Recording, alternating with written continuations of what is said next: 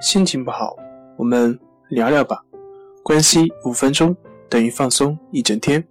大家好，我是心理咨询师杨辉，欢迎关注我们的微信公众账号“重塑心灵心理康复中心”，也可以添加微信 “su 零一一二三四五六七八九”了解焦虑的解决办法。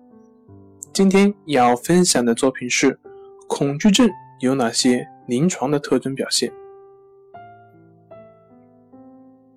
恐惧症的临床特征主要表现为：一、对某些客体或处境有强烈的恐惧，恐惧的程度与实际的危险并不相称；第二，发作时伴有植物神经症状，比如头晕、昏倒、心慌、颤抖。出汗等等。